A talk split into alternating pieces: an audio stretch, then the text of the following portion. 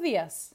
Hoy miércoles 17 de junio les damos la bienvenida a BTG Outlook, donde entregaremos información de FEX y aperturas de mercados para el día de hoy. El tipo de cambio abre al alza en 790 luego de dos días negativos para el dólar tras noticias de estímulos en Estados Unidos, con los futuros americanos hoy subiendo un 0,5%, sumado de esta forma ganancias al fuerte rebote de los días anteriores, a pesar del aumento de las infecciones en China, Brasil e Irán, que podrían llevarlos a nuevas medidas de confinamiento, con las acciones de los bancos y redes sociales avanzando en el pre-market. Europa sube un más 0,89% a esta hora, mientras que las bolsas asiáticas cerraron mixtas, con el Nikkei en un menos 0,56% y el Hang Seng en un menos 0,56%. El cobre rebota hasta niveles de 2,576 dólares la libra mientras que el petróleo cae un menos 1,77%. El dólar a nivel global opera estable, al igual que los bonos del Tesoro.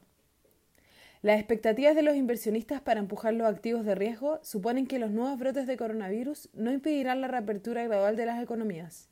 Jerome Powell dijo que la economía americana aún tiene un largo camino antes de revertir el cuantioso daño producido por la pandemia y hoy continuará con el segundo día de su discurso semianual frente al Congreso. La Bolsa de Nueva York permitirá que a partir de hoy un número ilimitado de market makers regresen a las mesas de trading. Beijing dijo que el virus continúa en aumento en la ciudad y canceló más de 1.200 vuelos hoy. Se han infectado al menos 137 personas con este nuevo brote y la FDA dijo que no hay evidencia de que el COVID sea transmitido vía alimentos. Brasil registra un récord de 34.918 nuevos casos y los muertos superan los 45.000. En el plano económico, hoy se publican los inicios de construcción de viviendas, mientras que en el ámbito local hoy se conoce el IPOM de junio.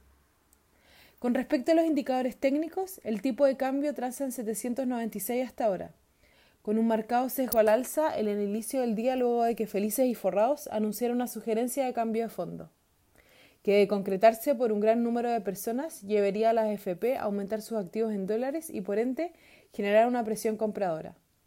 Técnicamente el soporte estará marcado en 790 y luego 785, mientras que al alza la principal resistencia es 800.